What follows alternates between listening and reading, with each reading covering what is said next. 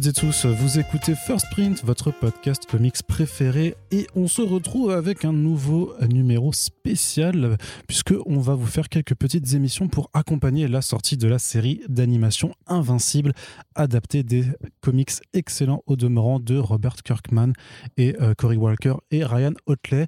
Et aujourd'hui, pour cette première partie, j'ai l'immense plaisir d'accueillir le directeur artistique de la VF de Invincible et également comédien de doublage de renom, Benoît Dupac. bonjour. bonjour, à toi Arnaud, bonjour à tous. Ça fait vraiment très très plaisir de t'avoir avec nous. Tu Pareil, je suis très content d'être là. Alors, euh, parce que ça nous fait plaisir, parce que déjà, tu as une carrière immense et on va pouvoir parler de tes rôles, euh, de comédie, enfin de doublage. voilà, doublage, exactement. Et aussi de ton rôle en tant que directeur artistique, parce que c'est aussi assez particulier.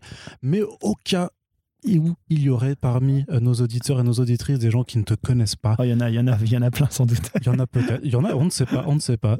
Mais est-ce que tu peux un petit peu, c'est la règle euh, générale, te, te, présenter un petit peu? Avec plaisir. Euh, en fait, donc voilà, je suis Benoît Dupac, donc comédien et directeur artistique. Et on va dire pour la partie qui nous concerne, bon, la, formation est classique, on va dire de théâtre, etc., de, cours de théâtre, machin. Et ensuite, il y, a, il y a à peu près 20, je sais pas 96, 26 ans, 25 ans, je me suis mis dans le doublage. Et j'ai commencé à, jouer des rôles plutôt sympathiques, on va dire, de des séries classiques comme Charmed au départ, et puis ensuite euh, des Power Rangers, et ensuite on, on a fait pas mal de mangas, et effectivement j'ai fait un manga qui est assez culte, on va dire, qui s'appelle GTO Nizuka, j'ai eu la chance d'interpréter Ekichi, 22 euh, ans célibataire, libre comme l'air, comme c'est lui qui le dit, je ne vieillis pas, donc c'est quand même du bol. et, euh, et, puis voilà, c'est un manga que, j'ai adoré, adoré, adoré. Et ensuite, euh, je suis passé sur pas mal de mangas un peu connus aussi, One Piece, DBZ, etc. Et je me suis mis à la direction artistique il y a à peu près, on va dire, 16 ans, voilà, 16 ans. Et j'ai enchaîné des séries qui sont plutôt pas mal et des films sympathiques. Et en série, on va retenir euh, Walking Dead, euh, que The Walking Dead que je dirige. J'ai fait aussi Dark, euh, Succession qui est une série du BO formidable, et, voilà, voilà Dark, Community Method, pas mal de, séries. Et, et, effectivement, la série Amazon qui va sortir demain, je pense. Alors on enregistre le podcast effectivement, oui. Voilà, qui s'appelle Invincible et qui est une série qui s'annonce vraiment géniale. C'est ouf parce que tu arrives quand même à citer énormément des choses. Tu retiens tous les travaux que tu as pu faire. Euh, ouais, bah, on va dire, bah, en série, j'ai dû en faire peut-être une soixantaine, mais, et en film, 150, euh, mais en direction artistique, je parle. Mais les grosses séries, effectivement, dont on entend un peu parler, euh, Walking Dead, ça fait quand même 10 saisons, donc c'est vrai que c'est certain que c'est un peu gros. Black Lightning, on est à la quatrième. Fear the Walking Dead, sixième. C'est des séries qui sont assez longues dans le temps et donc qui, qui, qui, commencent à, à, pénétrer un peu la, la sphère médiatique. Alors justement, euh, à quel moment tu t'es dit quand même que tu allais faire ce shift, puisque tu avais fait du théâtre, tu as aussi fait de, de, l'acting, à quel moment tu as voulu euh, shifter vers le doublage plutôt? Qu'est-ce qui t'a tiré dans cette euh, alors, activité? Eh ben honnêtement, alors je jouais au théâtre une pièce avec justement un grand monsieur qui s'appelle Pierre Attet, Pierre Attet qui faisait mmh. Dog dans Back to the Future, qui est nom de Zeus, et je jouais, j'ai joué deux pièces avec lui et il m'a emmené sur un plateau, j'ai regardé et puis j'ai vu qu'en fait c'était une partie, ça pouvait être une partie très sympathique de notre métier à développer. Donc je suis arrivé un peu là-dedans en 96 et 96 bah il y avait pas un petit peu moins de monde que maintenant euh, parce que beaucoup de gens évidemment et puis en plus avec la pandémie euh, on a la chance de pouvoir continuer à travailler ce qui n'est pas le cas malheureusement des, acteurs de, théâtre et uniquement de théâtre. Les gens peuvent tourner encore des films, euh, ça se fait, et ils tournent encore au cinéma et à la télé, mais le théâtre évidemment est arrêté comme on le sait tous. Donc du coup, je me suis éclaté vraiment bah, tout de suite, c'était difficile au départ, mais je me suis éclaté vraiment dans l'idée de d'interpréter euh, à 9h30 un, un serial killer, euh, à midi et demi un amoureux transi, l'après-midi faire Kung Fu Panda, euh, et, et, tout ça dans la même journée, et voire même des rôles que jamais, jamais on pourrait me donner ni à la télé ni au cinéma, parce que voilà, c'est comme ça, c'est la vie. Et du coup, j'ai pas forcément une voix de héros, j'ai une voix plutôt de rigolo ou de psychopathe ou machin, tout. Donc, du coup, ces rôles-là, on me les donnerait peut-être pas trop parce que j'ai un physique assez lisse, on va dire, bon, pour être voilà, franco, plutôt euh, avocat ou machin. Et c'est pas forcément les rôles qui m'iraient le mieux en doublage. C'est étonnant, mais c'est comme ça. Voilà, donc c'est venu et, j'ai accroché tout de suite.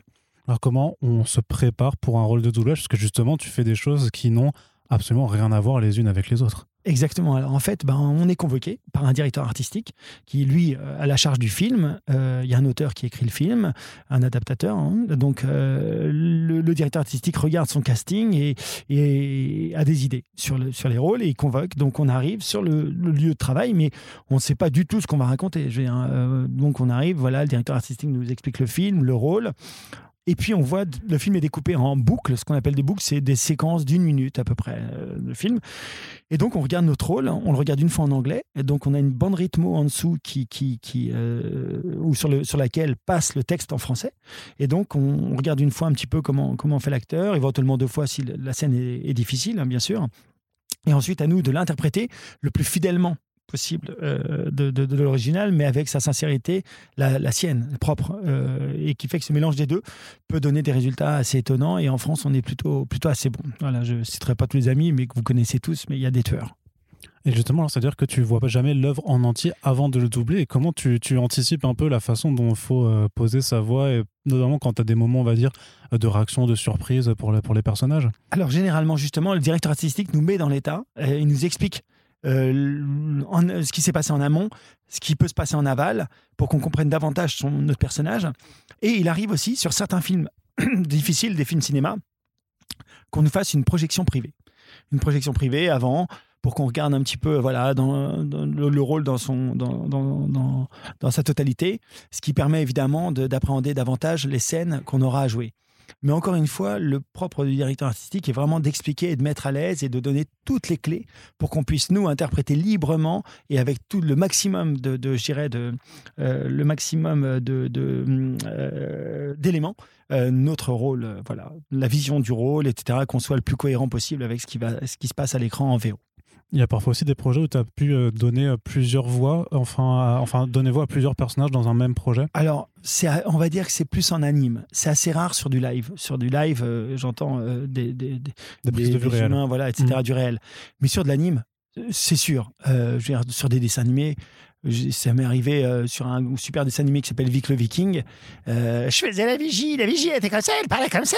Et je faisais le vieux monsieur, le druide, qui était comme ça. Il était, oh, mais tout je m'en est bien, je suis heureux d'être là. Donc, euh, ça arrive sur la ferme en folie, un peu pareil, avec, avec une équipe géniale. Mais voilà, ça arrive de faire deux personnages. Pas tellement plus, parce que après, euh, d'abord, on ne sera pas capable, je ne serai pas capable. Mais, euh, mais, euh, voilà, ça, peut arriver sur de l'anime plus que sur du live. Du live, très honnêtement, je suis, je suis assez contre, sauf si c'était des frères jumeaux ou des jumelles. Effectivement, on peut complètement avoir la même voix et c'est déjà arrivé. Justement, j'imagine alors qu'il y a plus de liberté euh, quand tu euh, doubles de l'animation plutôt que quand tu fais du, euh, du, du live action, même si parfois tu as aussi doublé des, on va dire, des productions live action qui sont un peu plus fantaisistes, mais tu as quand même plus de... comment on trouve aussi un peu ces, ces différentes tonalités, ces voix? Parce que là, par exemple, dans, dans l'exemple que tu viens de nous faire, avec des voix très rocailleuses, très... Voilà. Alors souvent, alors franchement, souvent on a des VO qui sont quand même géniales. Là où effectivement ce que tu, ce que tu dis est, est vrai, c'est la, la part de liberté peut arriver sur de la création de voix. C'est-à-dire que quand le dessin animé, quand l'anime n'a jamais été doublé, où on a des éléments simplement des voix témoins, donc qui sont pas vraiment joués. Donc là, à nous de donner euh, et à ce moment-là, en s'aidant évidemment avec un directeur artistique pour trouver la voix juste de ce que voudra le client et, et de ce qui correspond au personnage. Et c'est arrivé par exemple sur un formidable dessin, un film d'animation qui s'appelle Les Grandes Vacances, Les Grandes Grandes Vacances, qui était pour France Télévisions.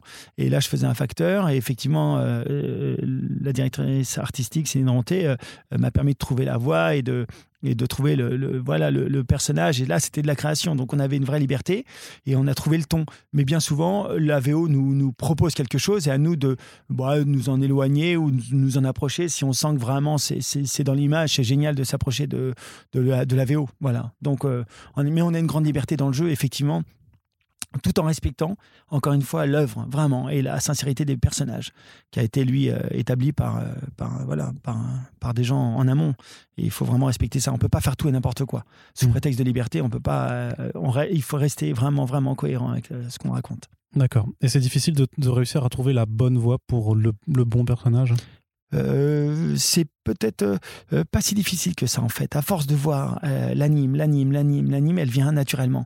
Et c'est vrai que souvent, euh, tant qu'on voit pas l'anime, tant qu'on voit pas le personnage, euh, je pourrais approcher d'une voix comme ça, mais si je, l'ai vraiment visuellement devant moi, ah là on va on va commencer à coller, on va commencer à coller à l'image et on va s'approcher de l'image et on va dire ah ouais là ça rentre dedans, là ça rentre dedans. ah non là tu vois ça sort, là c'est pas bien, tu vois là c'est ah c'est trop en dessous, puis c'est trop aigu, et puis c'est machin, là c'est peut-être un peu trop gros, un peu trop grave pour lui, ça lui donne trop trop de poids, etc. Donc trouver juste au milieu en voyant évoluer ce petit personnage d'animation qui va qui va aller dans la, dans la nature. C'est-à-dire qu'au final, tu estimes quand même qu'il y a un plus une part d'appropriation dans l'animation. Hein. Ah, complètement, complètement. Oui, bien sûr. Ah, non, non, mais vraiment.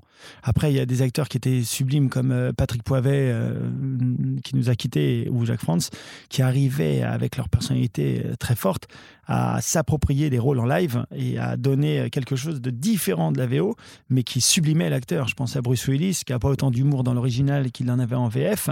et bon, Robert De Niro a une personnalité très forte, évidemment, mais j'ai eu la chance de faire un film qui s'appelle Le Nouveau Stagiaire, avec Anna et Robert De Niro, où je faisais Andersons. Et, et j'ai vu Jacques évoluer et il parlait, les murs tremblaient. Donc, une personnalité tellement forte qu'elle pouvait que rendre service à De Niro et, et voilà, et rendre service à sa personnalité, et ce qui, voire même en donner encore davantage que là en VO. Du coup, ça me paraît important pour toi d'avoir aussi une même personne dans, dans, le, dans le doublage qui va être la voix officielle d'un acteur? À partir du moment où elle lui va bien, je trouve que c'est dommage de changer la voix d'un personnage euh, sur lequel on est, on est habitué de l'entendre. Je pense par exemple à Besson qui a changé euh, Bruce Willis pour euh, le cinquième élément. Euh, je pense à Besson qui a changé euh, De Niro sur euh, je sais plus quel film Vita bon bref avec De Niro et c'est pas c'est pas Jacques France qui l'a fait. Alors pour plein de raisons hein, je vais pas rentrer dedans mais je trouve que c'est assez dommage et finalement il y a souvent pas mal de courriers ou pas mal de plaintes de gens qui disent ah c'est dommage qu'on ait changé la voix nous on est habitués c'était vraiment bien et tout Rien n'appartient à personne. Évidemment, rien ne nous appartient. Moi, je ne suis pas euh, titulaire, euh, j'ai pas une licence euh, pour avoir la voix de Charlie Day. Mais c'est vrai que j'adore ce mec-là, que je double tout le temps. Dans, voilà, si quelqu'un d'autre peut le faire, bah, génial, et, le fait. Mais si les gens sont contents de m'entendre là-dessus, bah, c'est dommage de l'enlever. tant qu'on ne demande pas des milliers des cents, on ne demande pas plus d'argent, c'est pas le problème. Mais simplement d'avoir une fidélité sur des voix qui sont un peu connues. Voilà, Brian Croze, que j'ai fait sur Charmed et que j'ai fait sur 150 téléfilms. Bon, bah voilà, on me l'a enlevé dernièrement. Euh, bon, euh, qu'est-ce que vous voulez que je vous dise? C'est de bon, puis je l'ai récupéré après. Mais voilà, mm. c'est dommage. Euh, c'est très con, même. D'accord. tu penses qu'il y a une reconnaissance du travail de, de, de doublage en France? Je pense vraiment. Il y a souvent tu sais, des, des, débats plus ou moins cinéphiles à la con sur les réseaux sur la VO versus la VF, que le travail en VF c'est souvent moins, moins, moins tout ça, ce qui peut c'est légitime, hein Ah non, non, non, mais complètement. de, plus sur le live action, mais sur l'animation, je trouve au contraire qu'on a quand même une, une VF généralement qui, qui, est assez exceptionnelle. Et eh ben, c'est vraiment sympa de le dire. Et, mais, mais c'est vrai que on fera jamais aussi bien que la VO en live. Mais c'est certain. Je veux dire, le gars l'a tourné, donc il a tourné.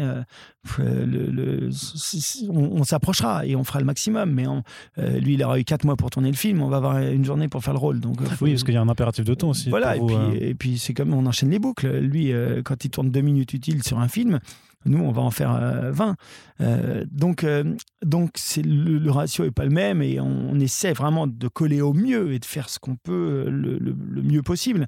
Mais encore une fois, il n'y a pas de discussion possible. La VO sera toujours mieux, bien sûr. La VO sera toujours mieux. Ça, je parle en, réel. maintenant, Aujourd'hui, je trouve que le métier est davantage reconnu parce qu'en plus, on a une culture aujourd'hui du web, d'Internet, qui fait que beaucoup de youtubeurs défendent la VF sur des animes notamment. Et ces gens-là, cette jeune génération qui arrive, crache pas dessus.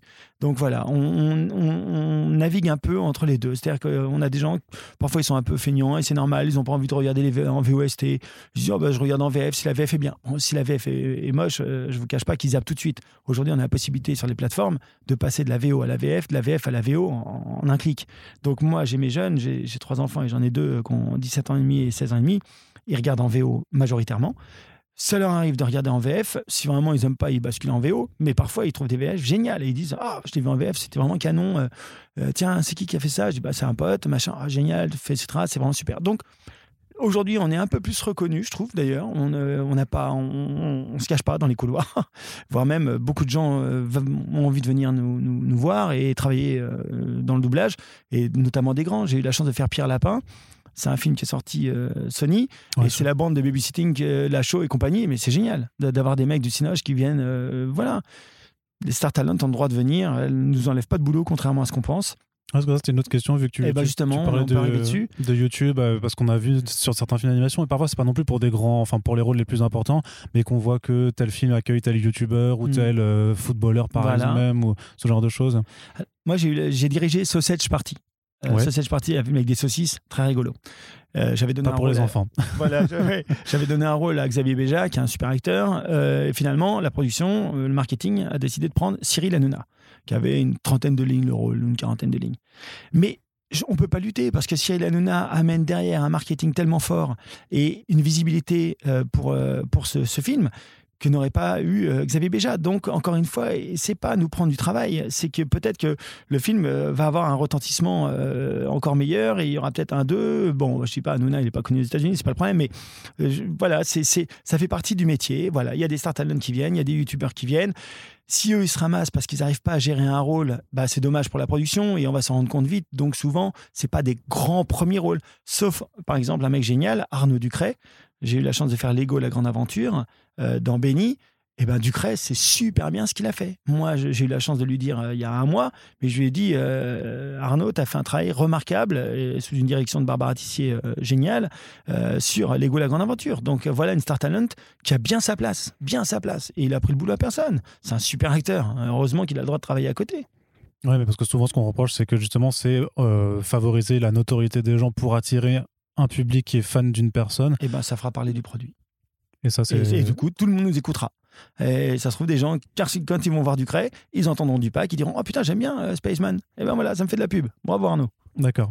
Euh, tu parlais un petit peu de tes gamins et du coup, il y a, il y a juste euh, mon euh, collègue Corentin qui n'est pas avec nous aujourd'hui, mais qui voulait te poser une question. Salut Corentin. Et, bah, il sera content que tu lui dises salut. mon Corentin. Et je te, la lis- je te la lis textuellement. Vraiment, c'est être la voix française d'Aikishi Onizuka. Est-ce que ça aide quand on a un gamin fan de PNL Ah, c'est drôle. Alors écoute, ça c'est rigolo parce que PN, en fait, c'est mon fils qui me l'a, qui me un jour m'a dit euh, Putain, papa, il y a un album euh, qui s'appelle Onizuka qui a fait 30 millions de vues je sais pas quoi, machin. Bon, et puis il m'a dit Mais, mais c'est par rapport au manga, hein, etc. Euh, Et puis là, aujourd'hui, il a 17 ans et demi, ma fille 16 ans et demi, et c'est vrai qu'ils sont pas mal de copains qui retrouvent GTO. Et notamment, je pense, grâce à PNL. C'est-à-dire qu'il y a eu, y a eu euh, donc GTO, ça a 17 ans, je crois 18 Mm. ans. Euh, donc, il y a une sortie formidable, il y a eu un écho assez important. Et il y a une deuxième vie, et je vois que je suis invité souvent dans des salons, etc. J'ai des jeunes de 14, 15 ans et tout. Je me dis, mais putain, ils sont. Ils ont pourtant, c'est c'est pas sur Canal et tout, mais en fait, Internet, évidemment, euh, est important et permet de, de- de revoir les épisodes. Mais des groupes comme PNL, euh, des gars comme, comme le youtubeur, notre premier youtubeur, je connais que lui, ah, Lucas, euh, Stewie. Euh, Squeezie Stewie, Stewie c'est dans Family Guy, je suis con. Euh, Squeezie, exactement, aime beaucoup aussi GTO, je le sais. Donc, euh, toute cette jeune, toute cette jeune génération, jeune génération a permis de remettre à jour et au goût du jour, en tout cas, de, de re- de revoir ce- ces, mangas. Donc, c'est vrai que Eikichi Onizuka, euh, quand j'ai dû faire l'autre fois une petite dédicace avec ma fille à côté pour un copain à, elle, euh, je dis, je sais pas, salut, salut Arnaud, c'est Eikichi Onizuka et tout. J'étais super flatté et super euh, touché que maintenant, ce sont mes enfants qui me demandent pour leurs potes euh, une petite dédicace sympa vocale de Eikichi. Je trouve ça fabuleux. Parce que tu te rends compte aussi de l'importance que tes travaux ont, a- ont eu et ont toujours pour la pop culture maintenant qui, se s'est quand même Ouais, de plus oh, en plus. euh, J'aurais plus démocratisé. d'humilité, je dirais pas mes travaux, mais je dirais le, le manga en lui-même. Et puis après, j'ai eu la chance de le servir. Mais je l'ai servi avec Mhm. humilité, sincérité. Mais encore une fois, c'est d'abord le manga qui était vraiment très drôle. Après, ce qu'on a fait dessus, franchement, c'est bien marré. Donc je pense que ça correspond. Mais encore une fois, c'est d'abord le produit qui plaît. Et puis, euh, quand euh, voilà, je suis assez content parce que c'est vrai qu'il y a des super échos. Et, ça me fait drôle. L'autre fois, j'étais à Strasbourg, euh, il était 23h30. Il y a un gars des livres rouges cherchait la place de Broglie. Je lui dis, excuse-moi, tu sais où est la place de Broglie? Il me dit, Oh, monsieur, pardon, vous êtes la voix des, des. Ah, j'ai putain, il est 23h, il pleut. je lui demande juste ça. Je vais chez Nespresso, je, je demande ma chaîne un truc de café. On me dit, mais vous êtes qui En fait, je pense que je- comme j'ai une signature vocale assez forte et je me rends compte qu'Ekichi Onizuka est vraiment entré dans, chez les jeunes euh, comme un, un truc vraiment sympa. Donc, ça, ça fait franchement super plaisir. Donc, Corentin, merci. Et donc, tu l'as trouvé la place Broglie? Ah, je l'ai trouvé, putain. Ouais. J'étais me prendre une bonne tarte flambée. C'était magnifique. Très bien, très bien. Parce que je viens de Strasbourg, du coup. et ça- Ah, j'adore. Mais qu'est-ce que j'aime cette ville. Ça me parle quand Mais tu, quand qu'est-ce tu, en parles, cette ville, quand tu en parles aussi. Ah, mes Euh, amis de, de Innervision là-bas, ils sont géniaux. Ok. Euh, justement, par rapport un peu à Nizuka, pour faire, commencer à faire la passerelle aussi avec euh, Invincible, on trouve des thématiques un petit peu euh, communes, ce côté bah, famille, de, violence, tout ça. C'est quelque chose qui te, qui te parle de façon plus générale? Je dirais que je dirige une série qui s'appelle The Boys.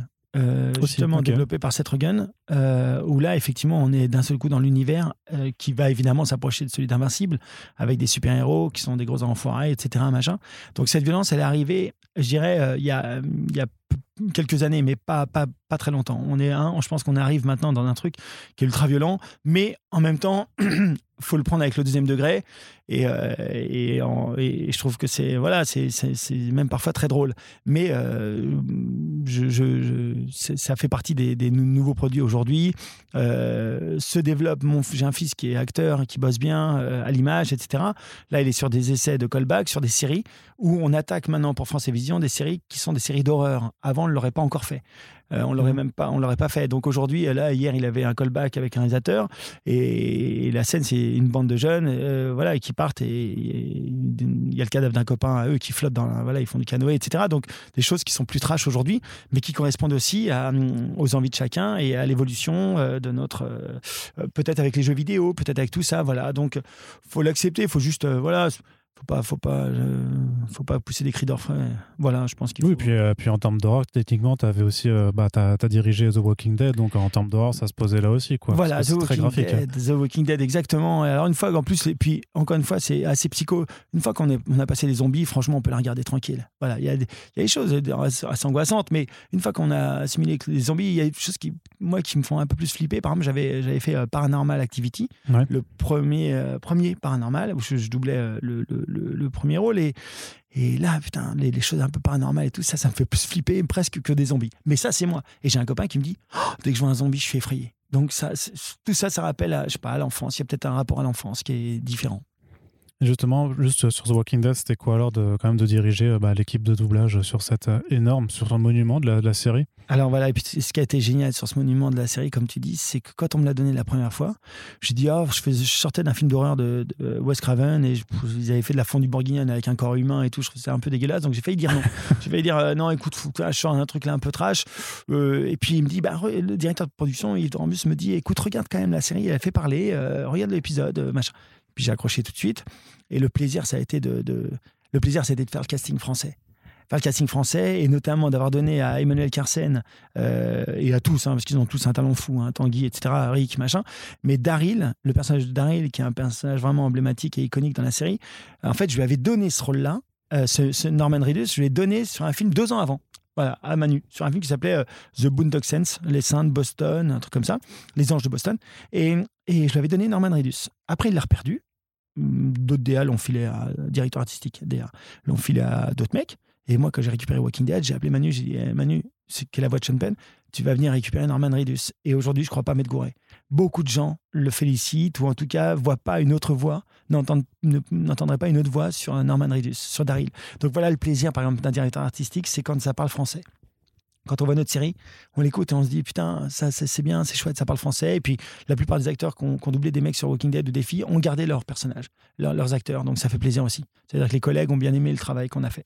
C'est-à-dire que le travail de directeur artistique, alors, c'est seulement de réunir un casting français? Comment est-ce que tu définis vraiment la, charge du, du DA là-dessus? Alors, la charge du DA, je dirais que c'est évidemment d'abord de pas te tromper dans ton casting. Ouais de bien cibler. Bah, j'ai la chance d'avoir euh, en France, on a voilà à Paris 2000 2500 comédiens à peu près. Donc voilà, donc on est, je sais pas, je travaille voilà avec beaucoup beaucoup beaucoup beaucoup.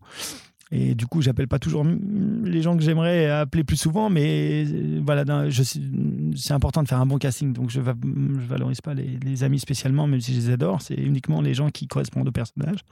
Et donc, euh, on fait le casting. Et ensuite, ce qu'on va faire, on va travailler ensemble en plateau. Et là, à ce moment-là, la partie direction artistique euh, prend toute son, toute son ampleur. C'est-à-dire qu'on travaille euh, voilà, sur les intentions de jeu, sur, euh, pour créer ce personnage, le, le, rendre, le rendre vivant. Et, et là, c'est ce que je fais aujourd'hui sur un film. Et ça, c'est une partie qui est, qui est génialissime. Voilà, la partie préparation, le plan de travail, organiser les, journées de travail, ça, c'est un poil plus compliqué. Bon, bah voilà, c'est faire un Tetris hein, avec les disponibilités des uns, des autres, mhm. du studio, le nombre de jours qu'on me donne pour faire un film, une série, etc. Donc, ça, c'est un petit Tetris qui est un peu chiant, mais voilà, qui, est, obligatoire. Le casting, c'est la partie sympa où on, se dit, tiens, qui on mettrait dessus? Et puis, la partie géniale, c'est quand on se rend compte qu'on ne s'est pas trop gouré et que bah, ça rend bien. Alors parfois il faut faire des ajustements. Est-ce qu'il faut pas Est-ce que ça t'est déjà arrivé par, par exemple des fois de devoir remplacer une voix par une autre ou alors vraiment de, de, dire au comédien de complètement changer la donne dans la façon mm. dont il interprétait euh, un rôle? Eh ben j'ai eu la chance. Alors vraiment j'ai eu la chance de ne jamais avoir à remplacer quelqu'un. Ça me ferait trop de peine. Et puis, ça me, ça mettrait face à mes faiblesses. Et, ça peut arriver. Hein. Je dis pas de. Mais à ce moment-là, on, travaille un peu plus. Voilà, on travaille un peu plus pour s'approcher, comme tu dis. Euh, bah, essayer de le prendre par en dessous. Euh, l'énergie de la personne, elle n'est peut-être pas exactement celle du, de la VO. On va le calmer. On va, moi, on va, on va le prendre euh, différemment. Mais on y arrive. Voilà, on y arrive. Si, si, on a eu un bon, si on a un bon comédien, on y arrive. Voilà, il n'y a pas de, de grosse erreur là-dessus. On fait des paris. On fait des paris mmh. audacieux sur sur Jerry, qui est une montagne dans Walking Dead, qui est un mec de 2,50 m, j'ai pris une voix, somme toute, assez légère. Hein. Nathaniel Alimi, il a des belles graves, hein, mais, euh, mais c'est une voix, c'est un jeune mec, assez, assez léger, assez, et puis très heureux, très, très joyeux. Euh, voilà, on aurait pu penser qu'on allait mettre une voix un peu balèze, machin, mais c'est ça, c'est peut-être faire un peu de caricature, donc non, on va. Voilà. Ensuite, par exemple, sur Black Lightning, j'ai un méchant qui s'appelle Tobias, j'ai mis Thierry Mercier, qui Tobias génial, Tobias Well, qui est un, enfoiré, là, on a une voix de Thierry, il est merveilleux dessus, donc voilà tout est comment je ressens, comment on sent les choses, comment et c'est une question de feeling et puis les choses m'apparaissent, voilà, j'ai des visions en fait. Euh, le casting de, Walking Dead, The Walking, Dead World Beyond, j'ai le casting à 5 heures du matin euh, dans ma tête et notamment euh, des jeunes filles avec qui j'avais jamais travaillé, si ce n'est ambiance petit rôle, des petits trucs à 7 lignes, 15 lignes, rien et mmh. Et je les ai appelées et, pour leur dire que je leur confiais un premier rôle d'une série. Et elles passaient de cette ligne à 250 lignes. Donc euh, elles étaient elles-mêmes surprises. Et j'ai eu un, c'était un flash. Et, et la VF, elle est géniale. Hmm. bravo à Elsa Bougerie, Flora Brunier, euh, Lou Lévy, tout ça, toutes ces jeunes filles, super. C'est-à-dire qu'il faut alors écouter aussi beaucoup d'autres VF pour savoir à quelle voix appartient à qui et comment bien se dire bon, ben pour ce projet-là, euh, immédiatement, je sais que je vais prendre telle ou telle personne Alors, on a aussi, attention, on peut avoir aussi une plateforme, notamment, il y a une, il y a une plateforme sympa qui s'appelle RS Doublage, et il y en a d'autres, DSD Doublage, etc., euh, où on voit un peu des gens qui ont été euh, doublés plusieurs fois par certains. Mmh. Alors, parfois, c'est des très bonnes idées, parfois un peu moins. Mais donc, on peut se servir de quelqu'un, par exemple, qui est un peu connu. On se dit, tiens, l'acteur, il me dit quelque chose, je vais aller voir, euh, je vais aller voir qui l'aurait doublé. Puis si on voit qu'il y a 14 films, 15 séries, euh, avec un, En plus, c'est quelqu'un qu'on aime bien, il n'y a aucune raison qu'on lui enlève. C'est ce que je te disais tout à l'heure. Mmh. Après, s'il est doublé par une dizaine de personnes, c'est notre choix à nous. Et est-ce que dans les 10, on va trouver notre bonheur? Peut-être pas. Aujourd'hui, euh, aujourd'hui, euh, une comédienne fait une fille qu'elle a jamais doublée et cette fille-là a déjà été doublée par d'autres jeunes filles, mais je les voyais pas pile dedans. Euh, voilà, donc j'ai choisi une nouvelle voix. Mais c'était pas une fille attribuée hyper connue. Hein. Mmh. J'enlève rien à personne. Mais donc, donc cette possibilité de garder ou de pas garder, c'est notre liberté à nous. Euh, parfois des clients imposent euh, et, en disant ben nous on a une voix habituelle sur notre chaîne on aimerait bien voilà et donc pas de problème. Mais euh, si on peut on peut donner une voix nouvelle à certains c'est avec plaisir. Donc tu as l'équilibre entre tes propres choix et aussi les contraintes qui peuvent être liées à quelques contraintes sur les mmh. persos principaux on va dire mais pas toujours bien souvent on est libre sauf voilà certaines chaînes voilà, il y, a des jeunes qui aiment bien avoir toujours leur voix habituelle, mm. mais sinon on est vraiment, on est vraiment libre et, c'est ça le grand, grand bonheur. Il y a un portfolio de voix professionnelles qui existe. Euh, voilà, donc bah, par exemple sur RS Doublage, on a effectivement euh, des extraits. Euh, on a, on a l'extrait de la personne qui se présente. Mm. Bonjour, nana, je suis. donc on entend un petit timbre de voix. Voilà, donc c'est donc on peut, on peut entendre un petit timbre de voix et puis ensuite bah il y a j'ai la chance d'être aussi bien acteur que DA. Donc, du coup, en travaillant un peu tous les jours, je, rencontre parfois des voix nouvelles sur un plateau. Alors maintenant, avec la pandémie, on travaille seul, seul, donc c'est compliqué. Mais ça m'est arrivé juste avant la pandémie d'avoir d'être à la barre avec quelqu'un euh, que je connaissais pas, un jeune qui débarque et tout. Je dis ah putain, c'est vachement bien ce que tu fais. Donne-moi tes coordonnées. Euh, un vieux monsieur qui m'avait échappé ou qui, voilà qui, revenait dans le métier ou que j'avais pas encore entendu. Et je me dis ah putain, c'est bien ce que tu fais, Jacques. Vas-y, donne-moi tes coordonnées, ça m'intéresse. Euh, voilà, c'est tout est affaire de rencontre. Alors là, on rencontre un peu moins en ce moment. Donc du coup, étant dans le métier depuis 25-26 ans, j'ai quand même pas mal, pas mal, de noms, donc j'ai pas besoin de, de réécouter trop. Il y a beaucoup de gens nouveaux qui arrivent, donc pour eux c'est un peu difficile en ce moment. Tenez bon et, dès septembre, octobre, ça ira beaucoup mieux. Ouais, ça, ça, a dû faire un choc quand même, ce, changement dans cette façon de travailler. Euh. C'est un peu compliqué, voilà. Et puis nous en DA, c'est un peu compliqué parce qu'on traque les gens. Ce qu'on appelle traque les gens, c'est on, on, les prend un par un. Donc du coup, il faut bien faire attention à ce que ça réponde. C'est-à-dire que la personne que j'ai aujourd'hui, bah, demain j'aurai son partenaire. Donc aujourd'hui, il euh, faut vraiment que je fasse attention euh, que tout ce qu'elle raconte réponde bien à la personne que je vais enregistrer demain parce que je pourrais plus la faire revenir, celle d'aujourd'hui. Donc, euh, donc voilà, faut être très vigilant. Tu peux plus du tout avoir deux personnes en même temps dans un non, c'est fini là. On peut plus. Aujourd'hui, c'est une personne, un par un, un par un. Donc c'est un peu plus long. Euh, on essaie de faire le maximum pour pas exploser les budgets en niveau temps. Donc mmh. voilà, c'est un travail un peu plus rapide, mais, mais encore une fois, on s'adapte, on s'adapte, on s'adapte, et on a la chance de travailler. Donc ça, c'est merci, voilà, merci. juste une parenthèse sur Walking Dead. Euh, quand ton personnage est mort, du coup, c'était pas trop dur Alors en fait, c'était un personnage que je faisais avant Walking Dead sur Warehouse, une série euh, dirigée par Luc Hamet. Et je l'ai enchaîné sur Walking Dead puisque je l'ai gardé en fait. Euh, OCS m'a permis de le faire. Ludovic Cottini, formidable. merci. au départ, il n'avait pas grand-chose, hein, Glenn. Hmm. Et puis, c'est développé. Et effectivement, quand j'avais des épisodes, puisque je dirigeais, je dirige la série, il y a une fois où il a failli partir déjà. Il tombait d'un camion on voyait des entrailles, des machins et tout. Et je me suis dit, oh putain, merde, ça y est, il est parti. Et alors, évidemment, le coup de la batte de baseball, je m'en suis douté un petit peu parce que dans le comics, évidemment, il meurt comme ça. Et donc, euh, ce qui devait arriver arriva. Et, et, euh, c'était une, joie de, doubler cet acteur et de le garder pour justement invincible. Euh, voilà, parce que Steven Yeun est un grand acteur. Là, il rentre dans l'histoire parce que c'est le premier acteur coréen à être nommé aux Oscars pour un film cinéma euh, coréen. Donc, euh, c'est un, un, immense acteur. je l'ai fait sur euh, Twilight Zone, j'ai fait sur d'autres choses. Je l'ai gardé sur d'autres séries, mais j'adore cet acteur. Bah justement, puisque tu as parlé d'Invincible, maintenant on fait la transition toute trouvée. comment ce projet est-il arrivé entre tes mains? Eh bien, en fait, donc Amazon, pour qui je dirige The Boys, a demandé à la société de luxe euh, chez qui on, travaille euh, et on fait cette série, euh, voilà, si je pouvais diriger Invincible. évidemment, Amazon a demandé parce que Seth Rogen qui développe Invincible, qui a développé Invincible en, comics, le comics étant fait par Kirkman, mais je veux dire, Seth Rogen l'a développé en série télé. Seth Rogen chapeautant The Boys et Kirkman chapeautant The Walking Dead, le lien était tout trouvé pour que je fasse Invincible. La chance que j'ai eue, j'ai Steven Yeun, donc du coup j'ai demandé, euh, et avec la production on a, on a vu ça, pour que mes scènes, quand je suis acteur, je sois dirigé par un directeur artistique, en l'occurrence le formidable Stanislas Forlani, qui, dirige, qui du coup me dirige quand je suis acteur, et moi je dirige le reste de la, la, VF. Voilà, donc j'ai, c'est vraiment fabuleux. Parce que je suis, quand je suis acteur, je suis vraiment acteur et j'oublie complètement et je suis au service d'un directeur artistique et ça, vraiment, il faut savoir le faire, c'est obligatoire. Et puis Stan est un mec génial. Et ensuite, le reste, bah, je, dirige, ma série euh, comme, euh, comme n'importe quelle série, euh, avec le recul que j'ai. Et j'ai aussi beaucoup de recul sur mon travail. Donc voilà. Donc, si jamais il y a un truc qui m'a échappé ou que Stan, voilà, qui nous a échappé à Stan et moi, bah, hop, je le rattrape. Hmm. Ça me permet aussi de rattraper les choses.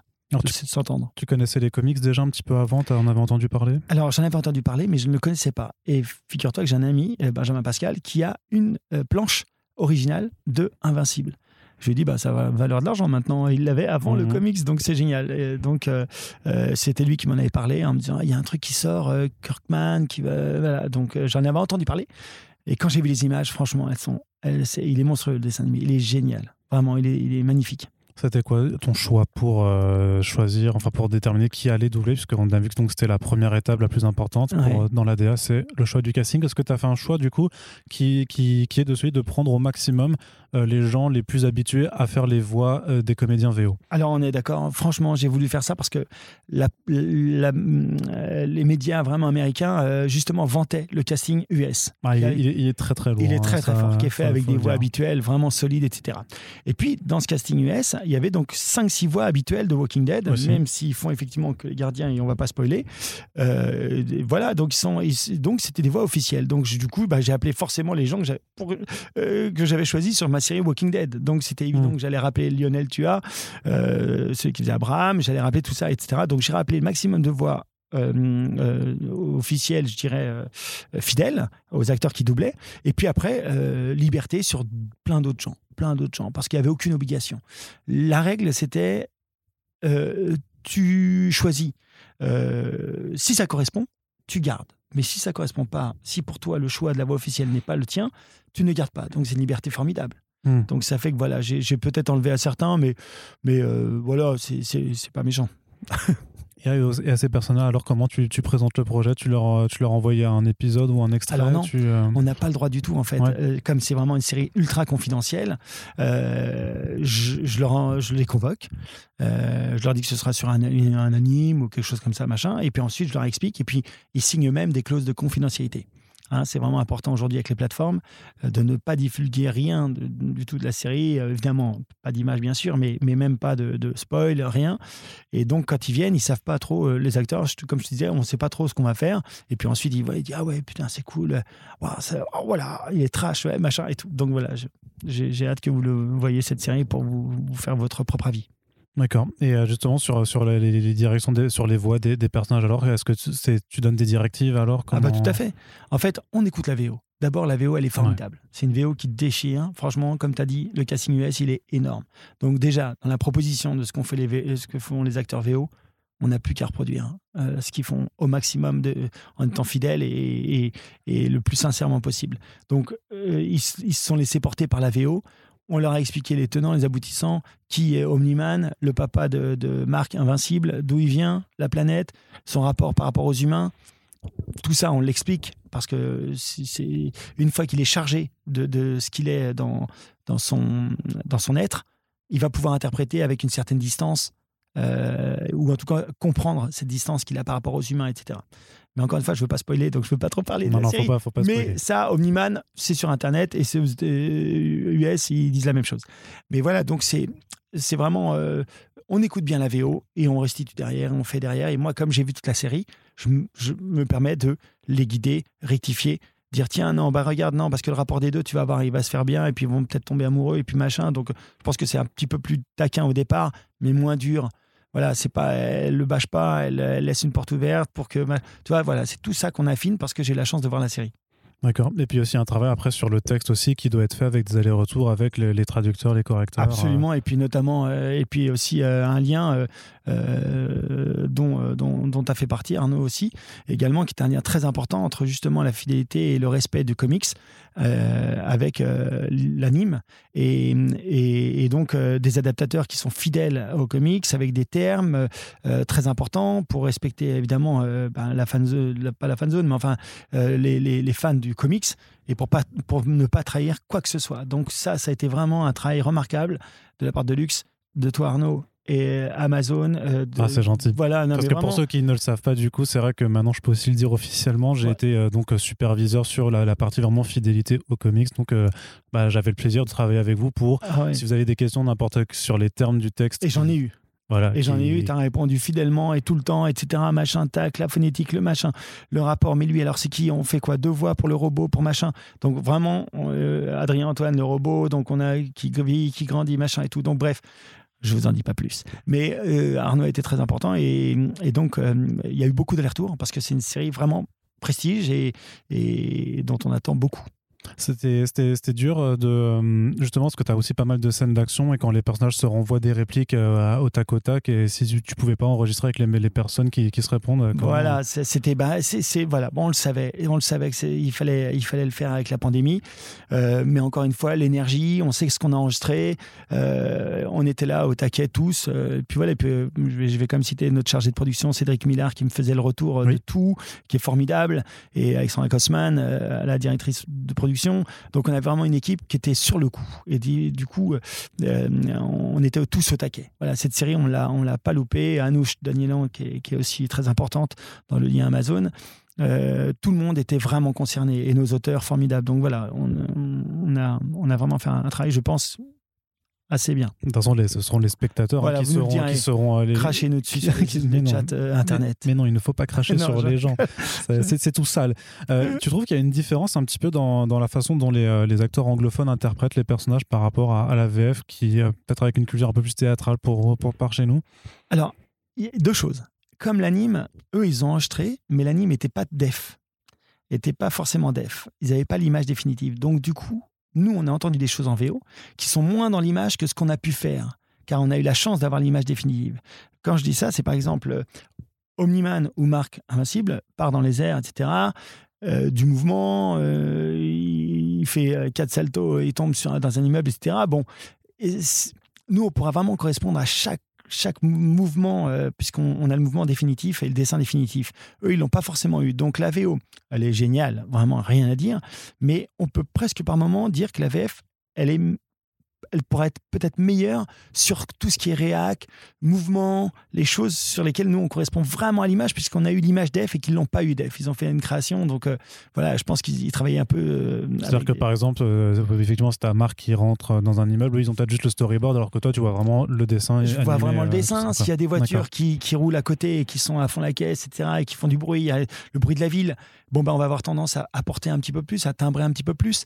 Mm. Eux, ils l'ont pas, ce bruit de la ville, ce machin, cette vie, ce qu'on appelle la version internationale, qui permet d'avoir tous les bruitages autour. S'ils l'ont pas quand ils enregistrent, du coup, ils peuvent être un peu en dessous par moment. Alors nous, on remet le curseur un petit peu au-dessus. Voilà, c'est une chance. D'accord. Et le deuxième point alors Parce que tu avais deux points. Et le deuxième point, le deuxième point, eh ben, deuxième, non, voilà, donc euh, deux points. Euh, non, sinon, ben, le deuxième point, c'est que la VO, elle était géniale, donc on se reposait dessus. Voilà, donc euh, ce qu'ils ont fait eux, c'est fabuleux d'avoir des acteurs aussi prestigieux, donner vie à ces personnages, ça nous porte, mais voilà, ça ne faisait que nous porter. Qu'est-ce qui était le plus intimidant au départ de ce projet-là? Au départ de ce projet-là, évidemment le casting, le casting US, parce qu'on se dit qu'il faut être à la hauteur. Euh, un produit attendu, euh, développé par euh, deux personnes. Seth Rogen, on le présente plus, et Kirkman encore moins. Donc du coup, voilà, on sait qu'on a un beau produit, mais amusons-nous. Tu sais quoi? Mmh. eh, Ça impressionne cinq minutes, mais après on se dit, eh, on plonge dans le bain et on va se marrer et on va faire un truc de ouf et on va déchirer, on va tout déchirer. Mais tu sens que c'est quelque chose qui était quand même connu, tu as, pu un peu sonder auprès du, du, grand public de savoir si c'était quelque chose, parce que toi tu, toi, tu connais Seth Rogen, on connaît Kirkman, donc on mmh. sait que c'est des gros noms. Mais dans l'imagerie euh, plus, plus générale, est-ce que Invincible, c'est, euh, c'est si connu pour, je que pense ça pas, pour toi? Je pense pas, hmm. justement. Je pense que même c'était. Euh, je crois que c'était au départ un, comics qui était destiné à Odyssey ou à Marvel. Et finalement, comme ça parlait un peu d'anti, de, d'anti, de super-héros, mais un peu négatif, c'est, un, c'est un label indépendant qu'il a développé. Donc c'est chez Image, c'est chez Image Comics. D'accord, c'est ça. Hein. Fait. Voilà, donc du coup, du coup, ça reste une niche, on va dire, une, niche tant que c'est pas, tant qu'il n'est pas développé à l'anime, ça restait, je pense, une niche. Les connaisseurs, les fans de comics, notamment mon ami, comme je te disais, voilà, eux, eux, ils connaissaient. Et ensuite, là, je pense que ça va taper un peu le grand public, de la même façon que The Boys a tapé le grand public. C'est une série qui a été un peu surprise pour Amazon. Nous, on le savait quand on la faisait The Boys, qu'elle était énorme, la série. On le savait. franchement, elle était monstrueuse. Mais euh, après, est-ce que ça plaît, ça plaît pas? C'est un peu fou, mais est-ce qu'il y aura une suite? On le saura peut-être euh, dès la semaine prochaine. Oui. On va voir un peu le. je, pense que les US vont s'en rendre compte assez rapidement. Alors, sur la semaine prochaine, soit à la fin de, non, mais voilà, la, diffusion cas, des 8 épisodes. Ils vont sentir. Euh, Il y a hmm. trois épisodes, je crois, demain. Ouais, c'est ça. Le hein ça démarre avec trois épisodes. Honnêtement, ils vont, ils vont s'en rendre compte assez vite de, de l'impact de, des réseaux sociaux, de l'emballement de, sur ces trois épisodes, de, de l'attente de la suite la patience de la suite, etc. Donc, euh, on le saura assez vite. Toi, sur la question des super-héros, tu, euh, tu, tu, ressens quand même le, tout ce que l'animation peut apporter en plus par rapport au live action ou pas? Ah ouais, quand même. C'est énorme. Bah, elle a tout. En fait, euh, c'est terrible parce que bah, tout, est, tout est possible. c'est. Je ne veux rien dire hein, sur les images, mais vous allez voir, mais c'est incroyable, incroyable. J'ai une scène de, j'ai une scène de métro, j'en dis pas plus. vous verrez bien, qui est génialissime. Et donc euh, là où tu as plus pris ton pied alors sur ce travail? Sur ce travail, euh, euh, je dirais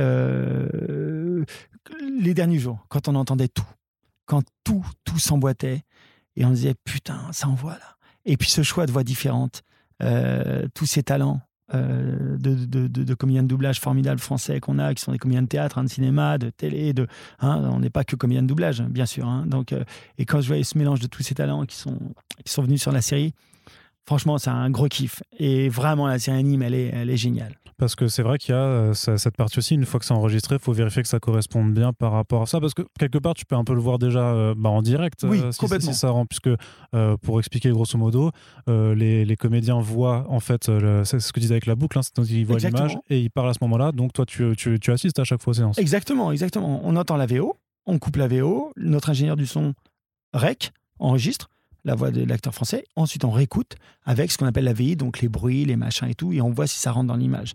Et c'est ça correspond à ce qu'a fait l'acteur en VO. Et ensuite, euh, ben, à la fin, on a un peu toutes les voix, on a tout, et ça prend vraiment vie. Et ensuite, on va, bien sûr, il y aura un mixeur qui va être très important, qui va Mhm. mixer, qui va donner du relief aux choses. Et là, le résultat final, il sera encore sublimé. Donc évidemment que euh, entre la partie enregistrée qui est un petit peu brute et mat, etc., et le mix, il y, a un- il y a un pont. Mais, mais ça nous donne déjà une première belle idée. Et ensuite, quand on voit le mix et qu'on a eu des bons mixeurs, comme on a eu avec une ingé son formidable, Caroline, je crois, qui a mixé, en plus, oui, c'est elle qui a mixé, on sait qu'elle connaissait bien le produit. Je J'ai aucun, aucun doute sur le, le mix de cette série. D'accord. Et euh, tu penses que le public français arrivera à être. Alors, tu vas dire oui, bien entendu, parce que tu non, été mais- convaincu sur la série, mais arrivera à être réceptif aussi à, ce nouvel, à cette nouvelle forme de, de narration pour le super-héros, parce que euh, très souvent, dans, dans, dans les médias, et notamment en France, le super-héros euh, a quand même tendance à un petit peu être méprisé. Euh, Ouais. Ça, faut quand même le dire. Et que beaucoup de. Il y a aussi pas mal de, de bruit sur le fait qu'il y aurait une fatigue du, du, du registre. Alors, toi et moi, forcément, on n'est pas forcément objectif à Bien bosser sûr, dessus bien et tout sûr, ça. bien sûr. Mais quel, quel est ton avis un petit peu sur... Ah, Même toi, en tant que va. spectateur, est-ce que t'en as marre de jusqu'au monde d'avant de, de voir euh, cinq films Marvel euh, Alors, tout- mon fils, ans, il adore. Alors, et je Mhm. me dis que c'est pas mal. Et il était même très triste à la fin du dernier euh, opus là, de, de je sais plus le bon bref lequel. Endgame hein, Ouais, voilà, hein. ça devait être ça. Et, et euh, donc, je pense que là, ça va être un petit coup de pied dans la fourmilière. C'est-à-dire que c'est du nouveau, c'est du sang neuf. J'ai l'impression qu'Invincible. Alors que pourtant, c'est sorti Oui, mais ça va être du sang neuf. Sur ce que- En tout cas, on les voit pas comme ça. On n'est pas habitué à les voir comme ça. Donc, du coup, je crois que ça va être pas mal quand même. Ça va nous donner un autre regard sur les super-héros. Et, ça, ça, et c'est, je pense qu'on ouvre une belle boîte. D'accord. Ah ouais, vraiment. Ok. Euh, J'ai une dernière question, euh, là aussi, qui vient de, de l'ami euh, Corentin. C'est vraiment c'est un, caprice. euh, Avec plaisir, Corentin. Clairement. il, il te, il te demande est-ce que tu peux dire, Piper, franchement, tu me gonfles, j'aurais dû tenter le coup avec Phoebe sur un ton agacé Piper, franchement, tu me gonfles. J'aurais pu tenter le coup avec Phoebe. Putain de merde.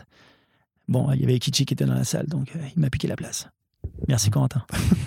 C'est vraiment, c'est, euh, c'est- ce sont ces. Parce que pour t'expliquer, on prépare nos interviews les, les- Bah, ensemble et, comme il ne- il n'est- quand il n'est pas là, bah, il me place quelques petits Euh, trucs à mettre comme ça. Avec plaisir, Corentin. Du coup, est-ce que tu pourrais ouvrir juste un petit peu sur quoi on va te retrouver après un Invincible Est-ce que tu peux nous dire un petit peu plus? Alors j'imagine que tu peux pas forcément parce que tu as des NDA signés de partout et qu'en fait, euh, voilà. tu- Voilà, Mais, on a- euh, n'a pas trop le droit de dire, mais, euh, mais euh, en acteur, ouais, ouais, bah, il y a des petites choses qui arrivent bien, et puis on continue. voilà, bah, non, mais plein de projets, en fait, tout, tout le temps, tous les, tous les jours, des, des trucs un peu nouveaux. Donc, il faut, faut suivre un peu les, les, voilà, les plateformes. bah, Pierre Lapin, qui va sortir le numéro 2. euh, Ouais. Euh, où je fais le méchant voisin, McGregor, euh, ça devait sortir en avril, bon évidemment pandémie, donc je pense que ça va peut-être euh, repousser à septembre, mais c'est, on a fait un beau travail sur le 2 aussi, avec, avec Valérie Ciclet et, et Barbara Tissier. L'équipe, l'équipe est, était géniale. Donc voilà, et puis d'autres séries qui continuent, moi-même en récurrent sur des trucs. voilà, mais, mais soyez à l'écoute. voilà.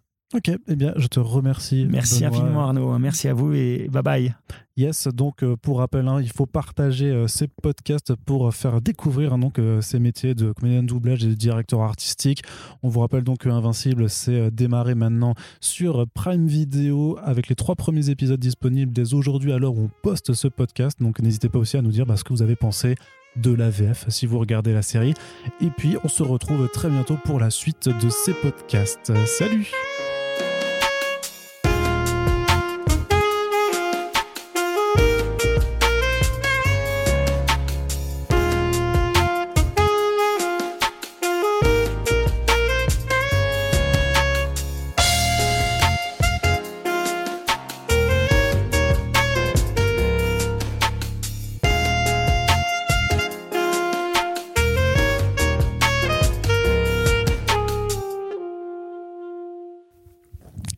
un petit bonus en post-générique, puisqu'on aime bien faire ça de temps en temps. Attention, c'est un euh, bonus euh, spoiler. Donc, euh, si vous n'avez pas encore regardé le premier épisode, bah, coupez tout de suite.